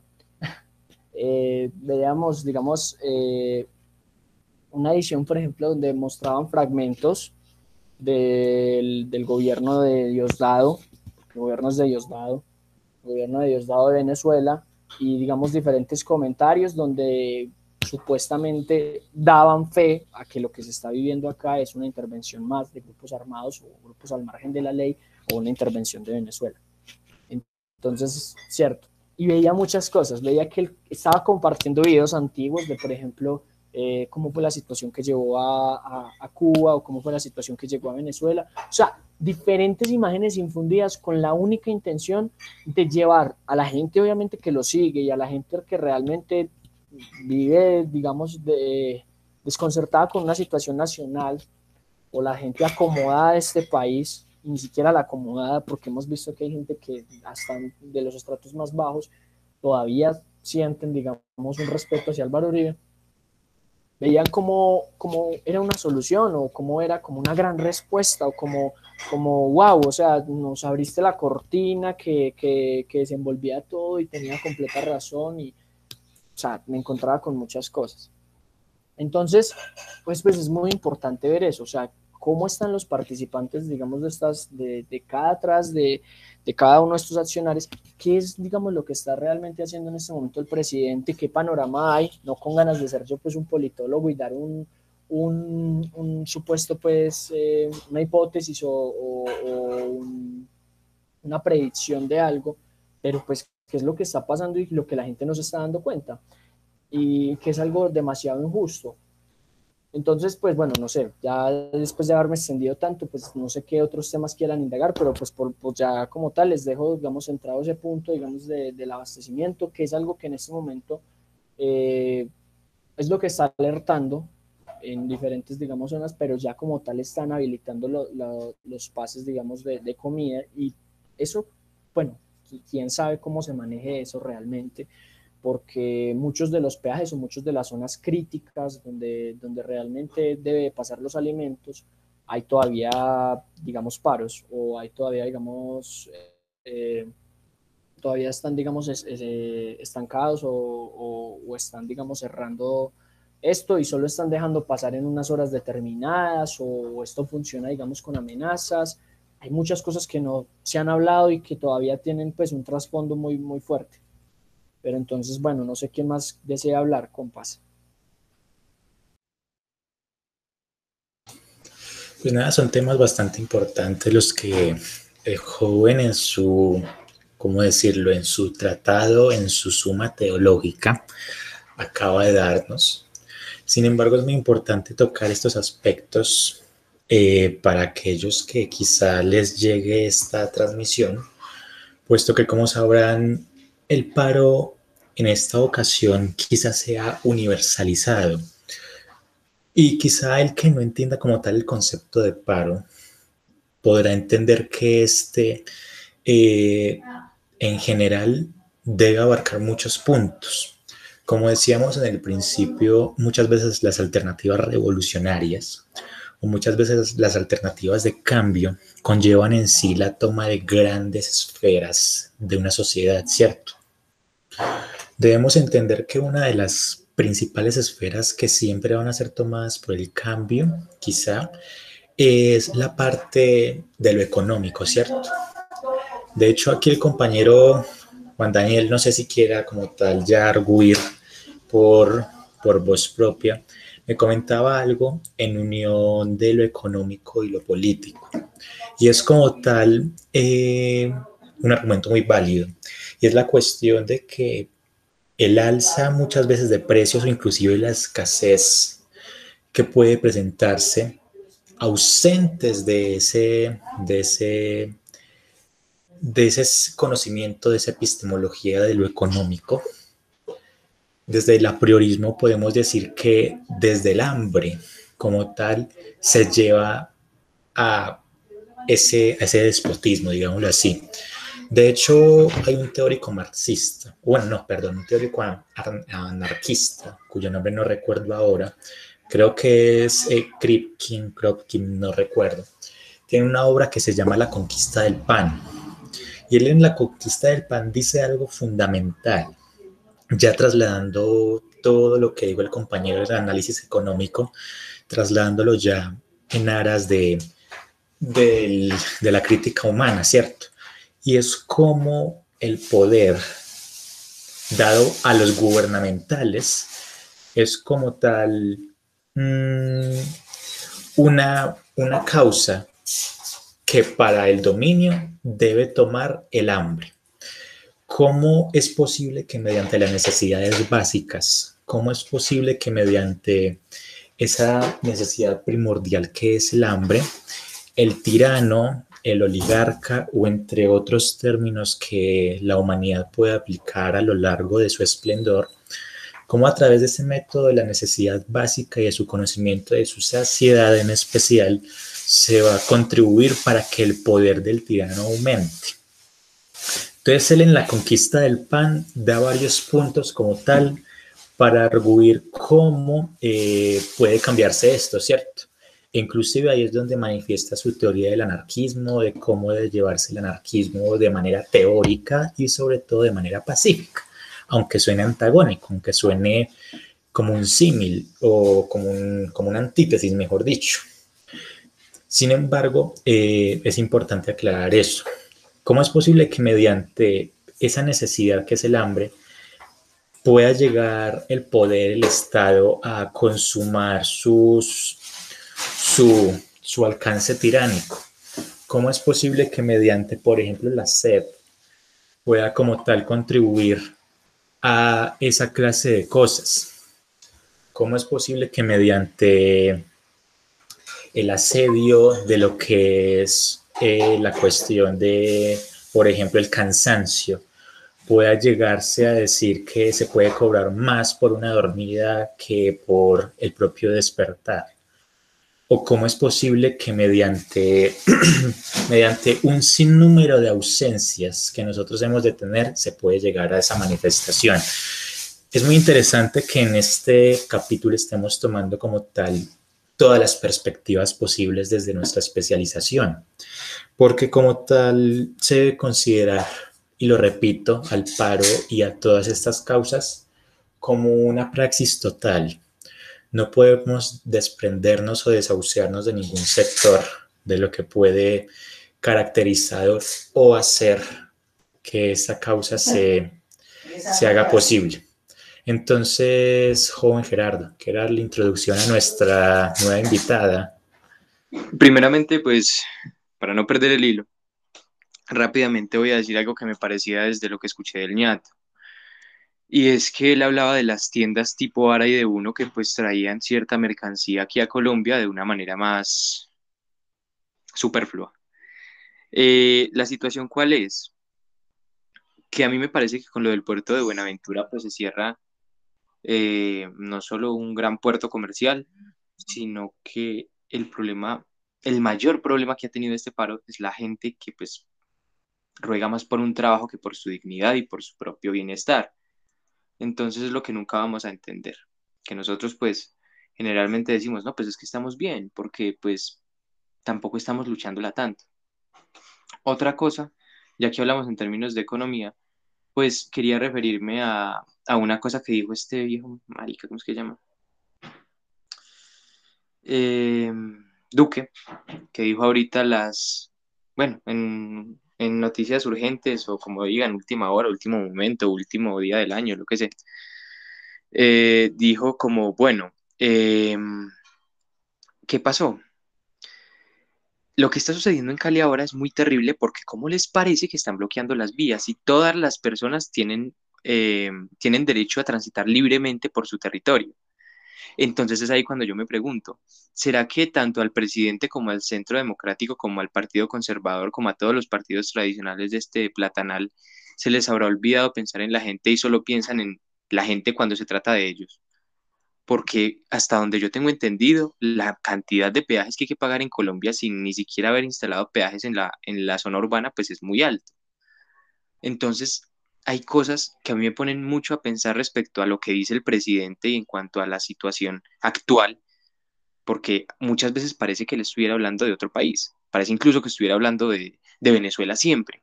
Y cuando habla de Colombia, habla de una Colombia que muchas veces yo no sé de dónde la saca. Inclusive hay muchos políticos y muchos congresistas que aunque no trabajen han dicho cosas más asertivas que lo que ha dicho el señor.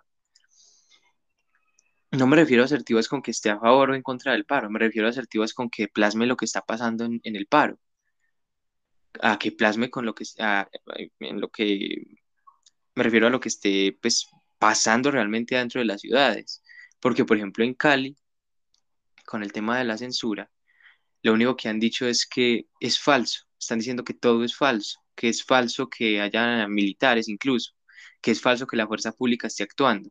Y hoy sale Duque a decir que la fuerza pública efectivamente, pues acaban de mandarla otra vez. ¿Pero por qué? Porque es que la censura está, está empezando a levantarse.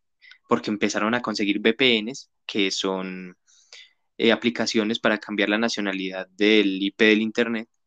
Y entonces, pues, pues de locos eso.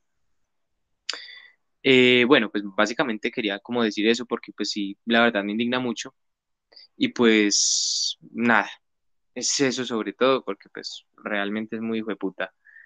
Em, bueno, entonces pues a continuación les voy a introducir a una dama de, de, mundo de garbo que tiene toda su, toda su, ¿cómo decirlo? Tiene un gran bagaje en el mundo de lo, de lo político. No se confundan, no es ninguna política, por el contrario, es una persona que al igual que nosotros ha estado en la calle luchándola todos los días en el paro o en la gran, en, su gran mayoría, en lo posible. Y pues nada, Marti, eh, bien puedes. Eh, otra cosa que iba a decir, como para introducirla un poquito al tema, y es, ¿vos qué piensas, Marti, de la organización del paro en Manizales? ¿Vos qué piensas de, de la situación actual? Como para irnos introduciendo ahí un suave.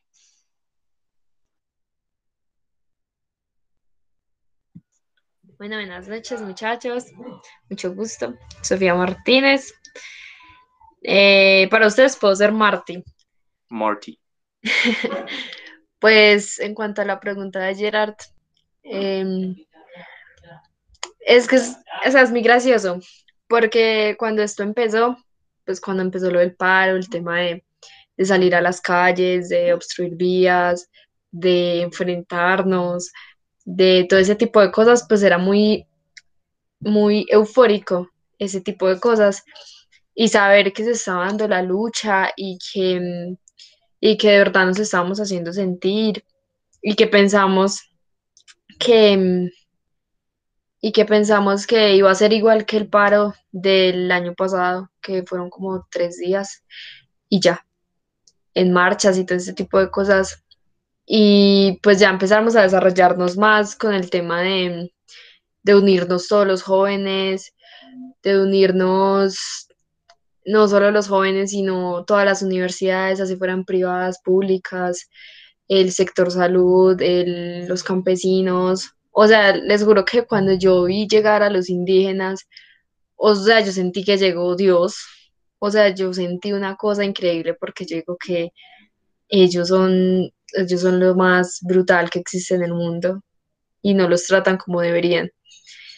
Y ya al, al pasar el tiempo y ver cómo, cómo se estaba dando todo, pues era muy eufórico y, y uno a decir, parce, o sea, ahora sí es en serio.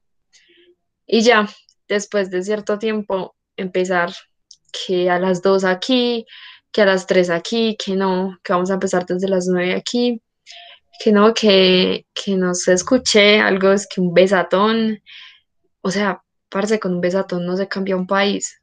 O sea, yo no estoy diciendo que nos vayamos pues a los trancazos, a, a, a darnos con todo el mundo, ni de ese tipo de cosas, porque pues no. Pero no podemos confundir ser pacíficos con ser tibios, como decimos nosotros. No podemos pretender que haciendo ese tipo de cosas vamos a lograr un cambio, nos vamos a hacer escuchar. O sea, en los últimos días nos hemos dado cuenta que los ojos internacionales están puestos en Colombia. Y como dicen por ahí, ahí es donde más nos tenemos que hacer sentir. No solamente al principio y ya, no, tenemos que seguir en la resistencia y dándola toda. Y es algo que yo creo que yo siempre que voy a ir a un paro, yo le escribo a Gerardo. Yo, Gerardo, vamos, ta, ta, porque pues son energías chéveres y pues para usarlo de, de, de escudo humano, por si los del SMAT se quieren sobrepasar, pero pues no pasa nada. Y entonces sí, es muy triste ver que les da miedo, como se dice por ahí, les da miedo de, obstruir lo que de verdad se debería obstruir. Por ejemplo, ahorita Gerardo me decía, eh, parce, deberían obstruir la Panamericana. Y los dos decíamos, no, eso les da miedo. Y ese tipo de cosas, entonces, sí, es muy triste lo del tema de la organización del, del paro, la verdad.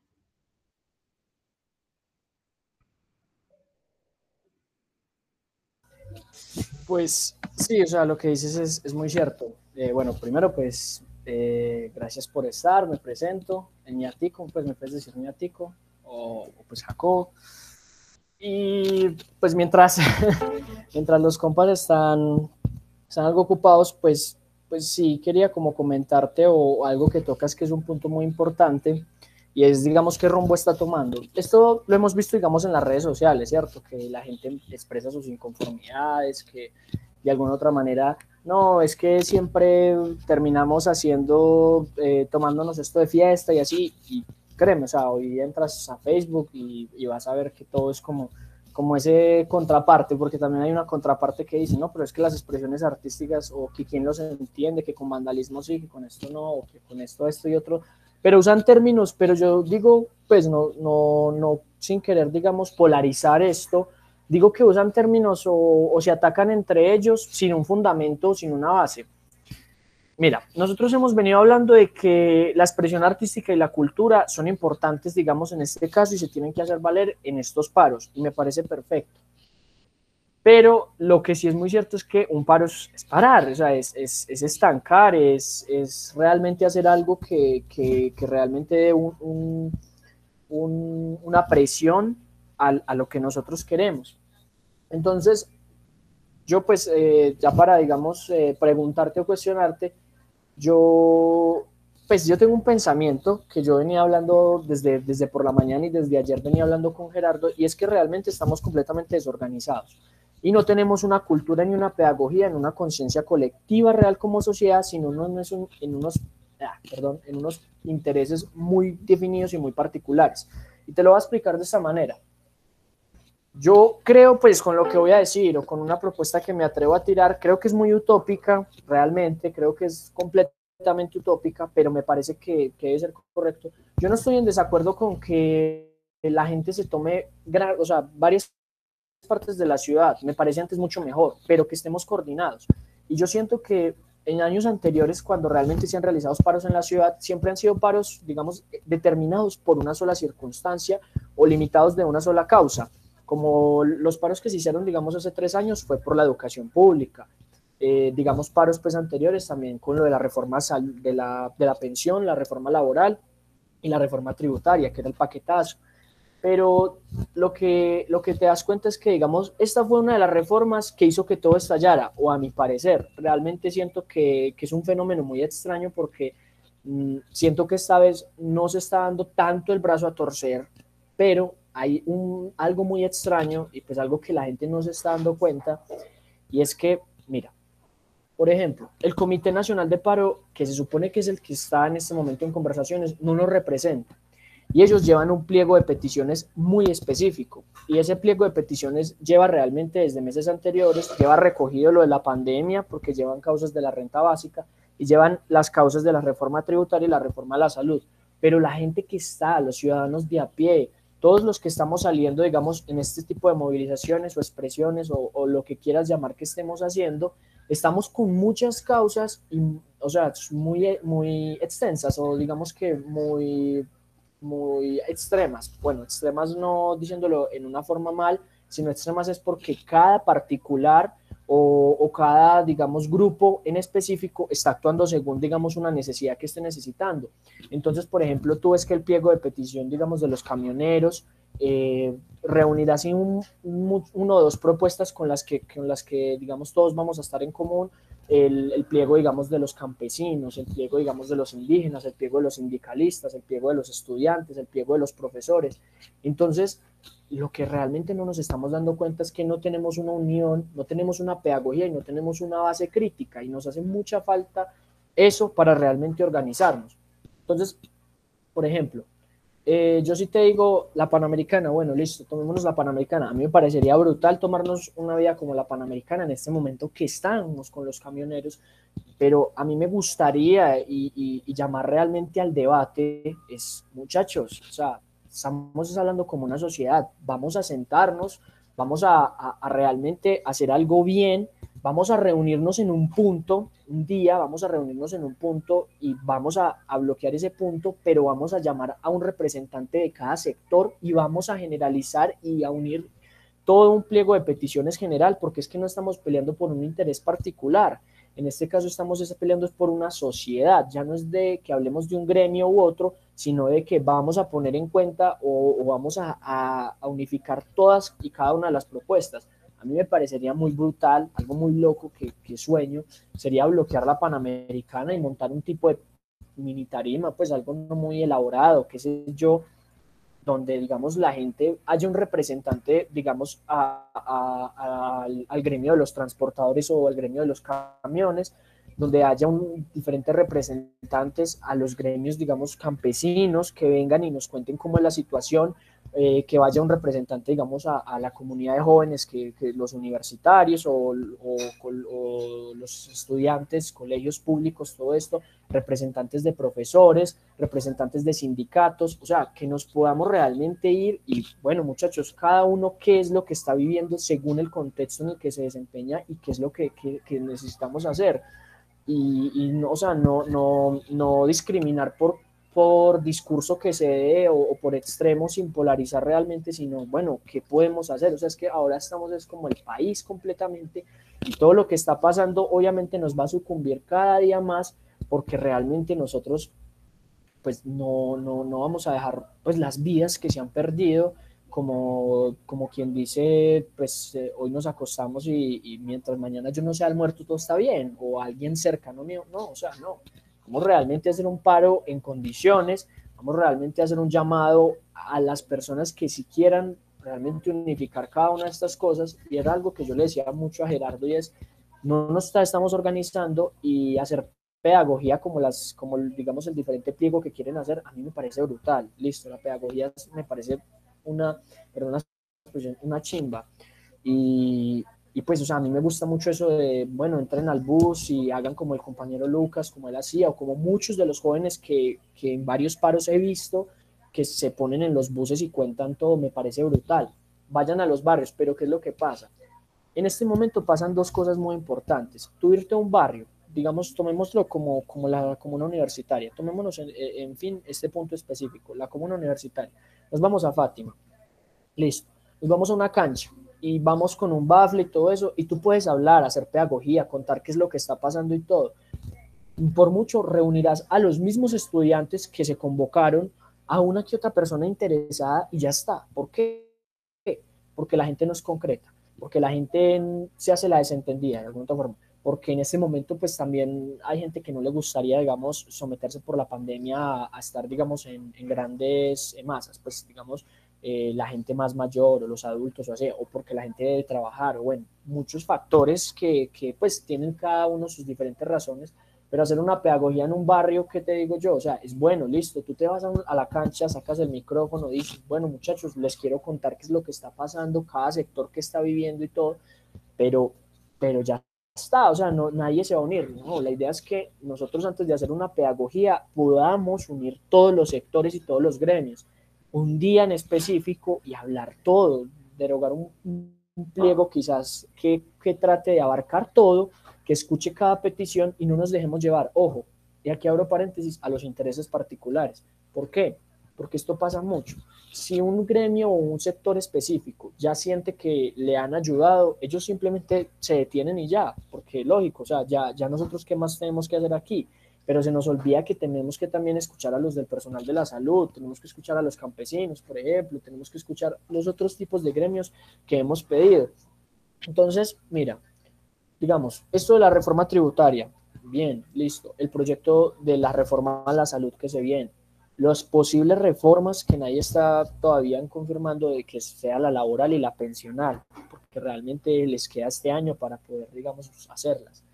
Eh, los diferentes, digamos, sucesos que están pasando, digamos, con las víctimas o con las personas que están siendo asesinadas. Eh, lo que están proponiendo, digamos, los campesinos que pues, realmente ellos no han tenido una ayuda desde hace muchos años y ya ahora en este caso, se, en los últimos días se habló de la aspersión con glifosato. Eh, digamos, el personal de la salud eh, lleva también peleando muchos años también por insumos, por la vacunación masiva, o sea, son muchas cosas, son demasiadas, son demasiadas. Y no es por decir es que estamos pidiendo por, por pedir, es que llevamos muchos años y, llevamos muchos, digamos, eh, con muchas causas, o llevamos realmente eh, todas estas inconformidades todas estas inconformidades o todos este tipo de, de, de, razones por las cuales nunca se han levantado y ahora que es el momento real, está bien. Entonces, a mí me gustaría si bloquear la Panamericana. La gente no se mide, claro, por el miedo a que sean más vulnerables, pero si estamos con los camioneros, si estamos realmente una masa grande, podemos hacer algo brutal. Ahora, que se tomen eh, las expresiones artísticas, a mí me parece eso también supremamente brutal. Yo no, yo no difiero en eso, a mí me parece brutal que si alguien quiere hacer, o sea, nosotros tenemos una ciudad que también se desempeña por eso. Si quieren hacer performance, me gusta, brutal, pero hagamos algo concreto y tomémonos la ciudad y organizadamente. Yo quizás no veo el hecho malo de que nos concentremos en un solo punto.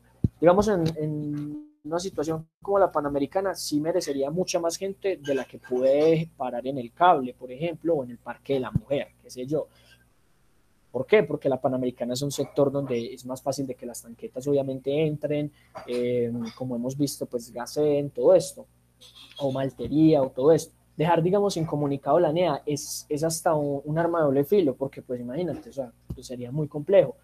Pero, o sea, que, que nos podamos unir y listo, los que se van a ir a hacer a la Plaza de Toros Muralismo, háganlo, pero entonces nos organizamos entre todos si en la Santander van a hacer algo, de una. Si en esto van a hacer algo, también de una. Si en, en este otro punto también van a hacer algo, de una. Y así, o sea, que nos podamos unir y coordinar realmente. No, no como tal, dejar que un, gremio en específico tome una parte, otro gremio otra, y nunca vamos a estar escuchados realmente los gremios que necesitan nuestro apoyo no lo tienen y nosotros donde queremos buscar otros espacios no lo buscamos. Entonces, muchas cosas que solo nos limitan, digamos, en la ciudad.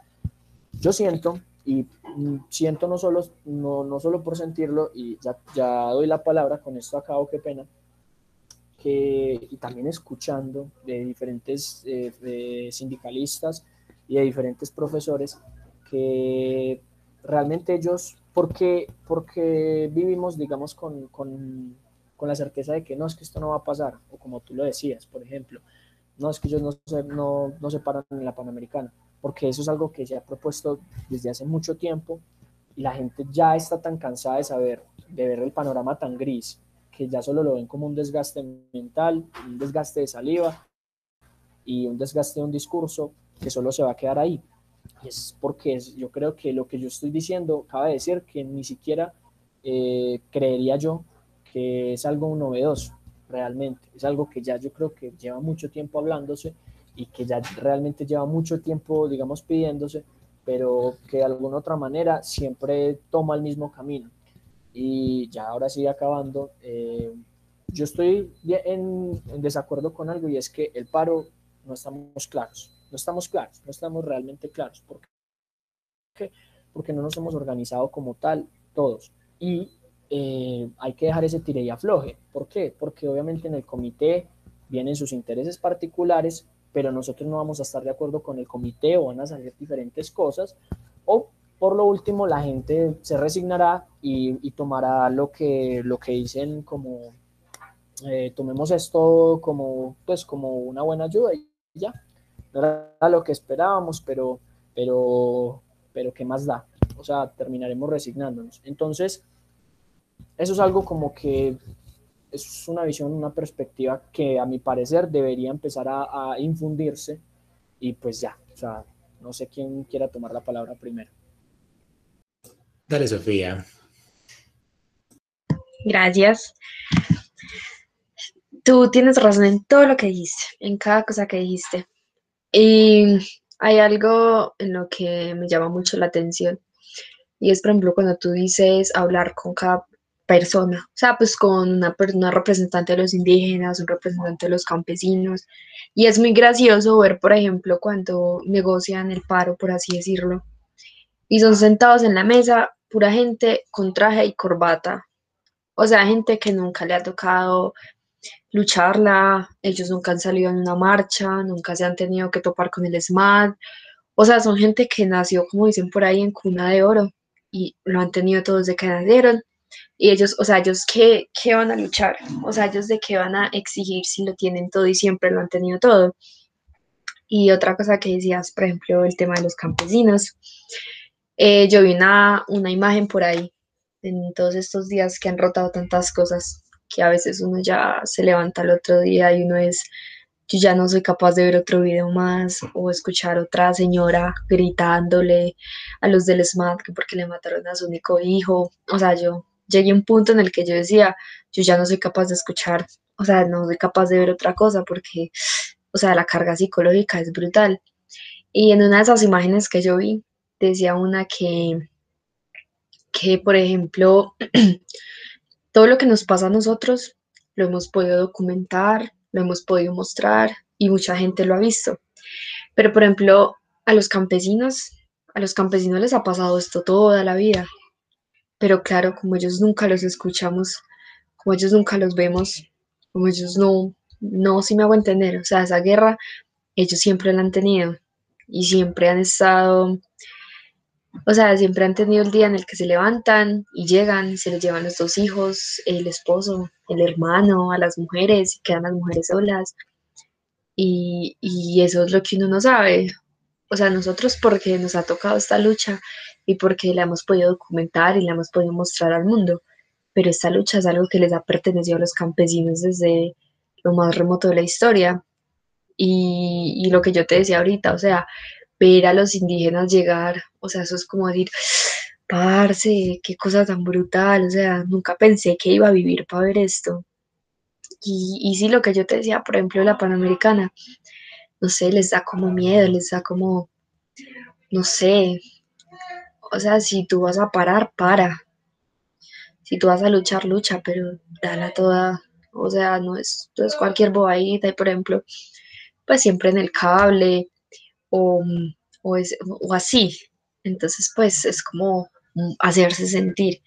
Y otra cosa, por ejemplo, em, este tema de que es muy, muy, muy gracioso, muy charro, pasar, por ejemplo, por el centro y ver tú las tiendas de Ara y las tiendas de Uno vacías completamente.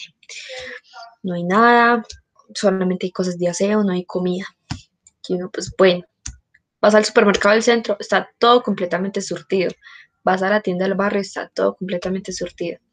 Y las gentes dramáticas de las redes sociales son tipo, ay, no hay comida, ay, Dios mío, dejen de parar, miren lo que están causando y todo este tipo de cosas. Hay gente que les han quitado el agua y yo veo unas personas que salen a defender paradas y les dicen, esto ha pasado en La Guajira y en el Chocó desde hace más de 20 años y nadie ha hecho nada por eso.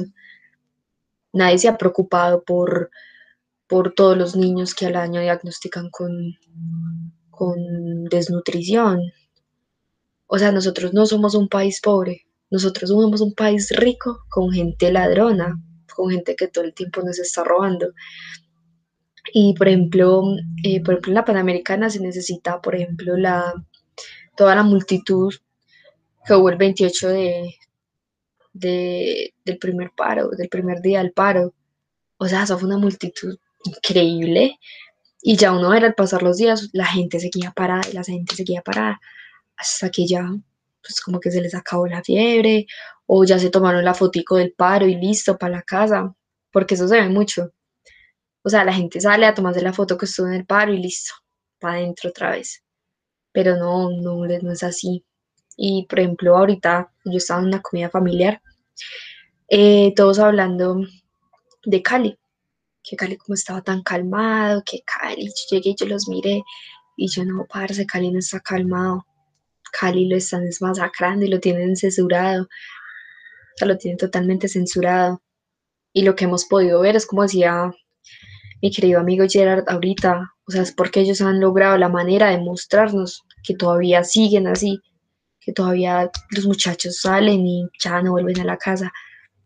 Y ya como para darle el paso a Joan, em, hay una frase por ahí también que dice que yo como le voy a decir a mi mamá que no me prohíbe ir al paro si yo ni siquiera sé si voy a volver viva. O sea, por ejemplo, aquí en Manizales ha estado muy calmado pues en ese, en ese tema. Pero yo me acuerdo que la, primer, la, la noche más horrible, creo que eso fue el sábado, si no estoy malo, no me acuerdo bien. O sea, eso fue una cosa miedosa. Eso parecía la purga, eso parecía todo menos que uno estuviera diciendo como, parce, o sea, eso está pasando, o sea, están matando a los muchachos y es duro, es duro porque, por ejemplo, yo personalmente no estoy preparada para que alguien me llame y me diga, parce, a su amiga la mató un, un, hombre del SMAT o un balazo del policía. No, les juro que yo, yo no soy capaz. Y yo creo que esto es que a muchas personas les ha tocado vivir. Pues, por ejemplo, hoy Día de la Madre, que hay como, creo que son como 37 mamás que les están llorando a los hijos que fueron asesinados por el Estado. Y no, creo que no nos podemos rendir. Creo que debemos seguir, pero como tú decías, totalmente en serio y parados en lo que es. Que vamos a ir a un lado, vamos todos para ese lado, hagámonos sentir. Somos manizaleños, eso se lleva la sangre. Dale, Joan, gracias. Gracias a ti por haber dado la perspectiva, porque como tal, como dijo el compañero Gerardo, tú has sido como tal una persona que ha estado eh, muy partícipe de lo que es esta práctica del paro, y es eso lo que realmente hace manifiesto que las causas sí se pueden llegar a efectuar. Lo único que falta es un común acuerdo. Obviamente hay muchos que aún conciben la lucha social como eso, como una lucha que está completamente reducida al carácter bélico, al carácter anárquico, en su más pueril interpretación claramente, porque obviamente el anarquismo desde lo teórico es una cosa completamente distinta. Sin embargo, eh, hay personas que como tal se van por las ramas de esa acción bélica y se encargan de empañar lo que es el paro, de empañar lo que es la causa social y de empañar lo que es la visión para llegar a un país mejor. Entonces, es muy rescatable lo que dice el joven ñato, lo que dice el joven Jacobo, eh, la cuestión de cómo debemos unificarnos para avanzar. Ese aparar para avanzar es algo que nos compete a todos, que nos compete por lo menos a las personas a las cuales el paro sí se les hace una idea que debe efectuarse, ¿cierto? Entonces es llegar a esa conciencia de sí y poder determinar que el paro más que un quebranto de vidrios o un eh, ay mamá, se me acabó el mercado y no tengo cómo comprarlo porque los supermercados están vacíos y todo eso, es simplemente el sentarse y tomar conciencia de todo lo que hemos sido y todo lo que podría llegar a ser si eso sigue siendo. Es una disputa constante, la cual se debe seguir, la cual debe, debe avanzar.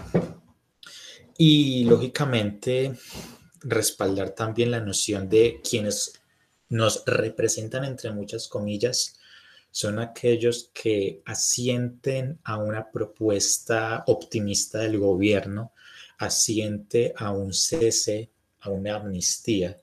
De hecho, recuerdo mucho una frase de Jaime Bateman, que fue el fundador del M19.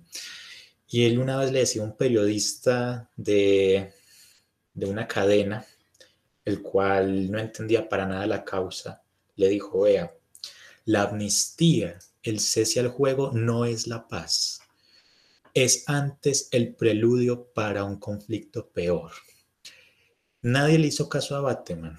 Nadie le hizo caso acerca de cómo ese cese iba a ser más que eh, un, un, salvaguardar un conflicto, iba a ser el reinicio de otro. Nadie le hizo caso, él murió en el 83, 84 y la guerra siguió los magnicidios de la Unión Patriótica y del partido del M19 respectivamente, el surgimiento de las AUC, el surgimiento de la CPL y entre muchas otras cosas que hasta hoy en día nos permean hasta llegar al punto en que héroes de la patria disparen desde una camioneta como si fuesen sicarios. Entonces, son causas que debemos tener en cuenta. Es muy importante ya como tal el saber ¿qué es lo que dice algo? Es el rescate como tal que sugieren los lingüistas. Siempre vean como tal lo que dice un significante. Siempre traten de leer lo más profundamente posible lo que es algo. Porque si hacen una lectura superflua, una lectura afanada, una lectura dogmática de lo que es algo, créanme que esa palabra va a reducirse a un relativismo, va a reducirse a una ambigüedad que nos puede llevar a la destrucción. Una mala lectura del comunismo, una mala lectura del antisemitismo, una mala lectura del anarquismo, una mala lectura de un movimiento social puede conllevarnos a lo que es una división completa, una división total. Eh, quería proponerles como tal que dejásemos el tema eh, partido a la mitad, digámoslo así, porque el tema del paro es muy excelso, hay muchos puntos, que este programa sea como tal una introducción a lo que es el arte de la revolución, eh, para entonces seguir en otra sesión, en otro programa, eh, ampliar esta, esta sesión, esta sección, digámoslo de esa manera. Mm, el programa se nos hizo más largo hoy, Tuvimos dos invitados que dieron una perspectiva increíble. Entonces, quisiese agradecerles, quisiera agradecerle al compañero Jacobo por ilustrarnos en muchos aspectos. Y no sé, muchachos, ¿quieren concluir algo? ¿No quieren concluir? Díganos qué opinan. No, pues yo personalmente agradecerles a ustedes. Es muy importante escuchar las perspectivas de otras personas. Eso nutre mucho y nada, les agradezco por tener unas mentes tan brutales. Muchas gracias a ti por mostrarnos tu perspectiva. Es algo que agradecemos mucho y es algo que fortalece la alternativa como tal. Que las voces de lo externo vengan y hagan de lo interno algo más amplio. Joven Jacobo Quintero Echeverry. Bueno, no, pues para acabar. Por favor, postdata, no siete, ocho minutos. Tengo que irme, en serio. Tengo hambre. Eh, estamos en un podcast. Tengo ganas de hacer un audiolibro. No, mentiras, no, no. Ya ahora sí voy a ser concreto. No, les propongo un sueño y es, eh, pues así como en resumidas cuentas, pensemos pensemos o sea, pensemos brutal, tengamos pues digamos diferentes proyectos o, pensemos cuáles son las posibles, no sé si soluciones o alternativas más bien, no, no, no, entrar a decir solución, sino una alternativa a lo, que, a lo que puede ser el paro o a lo que pueden ser estos movimientos. No lo digamos pues eh, limitadamente aquí, sino pues más allá o, trascender en qué es lo que se puede llegar eh, pues concienzudamente, o sea, mirar, digamos, diferentes propuestas, diferentes alternativas, y sería bueno que, digamos, en, un segundo podcast lo pudiéramos hablar, y ya que usted hablaba de las malas lecturas, pues ver, digamos, el panorama que va a pintar a menos de un año elecciones legislativas y elecciones ejecutivas, digamos, eh, entonces, pues sería como brutal ver, digamos, el, el panorama para dónde va el rumbo de esto, y sin antes decir que ver el panorama nacional, pero también mirar algo que, que, me parece muy interesante y que es algo que es algo extraño, pero pues la, la, política no es una ciencia exacta como tal y, es algo que hay que decirlo. Y la política no es decir, o sea, ya es como les he dicho siempre, para mí eso de, izquierda a derecha ya sabemos que está mandado a recoger, pero sin mirar eh, realmente qué sentido, qué rumbo está tomando en parte algunos movimientos en Latinoamérica o cómo es que se mueve en Latinoamérica y por qué siempre estamos condenados, o sea, dejo aquí como la premisa final, a elegir el mal menor o siempre estamos es con el menor, o sea, el mal menor es el, lo que menos o lo más menos rescatable, pero lo menos peor que podamos, eh, digamos, en estas circunstancias y que no me va a quedar solo en Latinoamérica, sino que es, es un fenómeno que pasa también muchas veces eh, casi que internacional, pero se da más que todo, repercute más en, en, estos países en vía de desarrollo. Entonces, bueno, primero como dejar eso en claro, pues realmente les agradezco. Hace mucho tiempo no, no me desempeñaba en el podcast, me sentí como re bien, qué energía. Eh, le agradezco pues a su compa que no me alcancé como a despedir de él, que muchas gracias también por los aportes, al joven Gerard que, que quizás ya pues ya debe estar ocupado y pues a la señorita Sofía, de verdad que muchas gracias, a Marti y a usted, caballero. Y pues nada, eh, esto fue la plebe, no tengo más que para decir.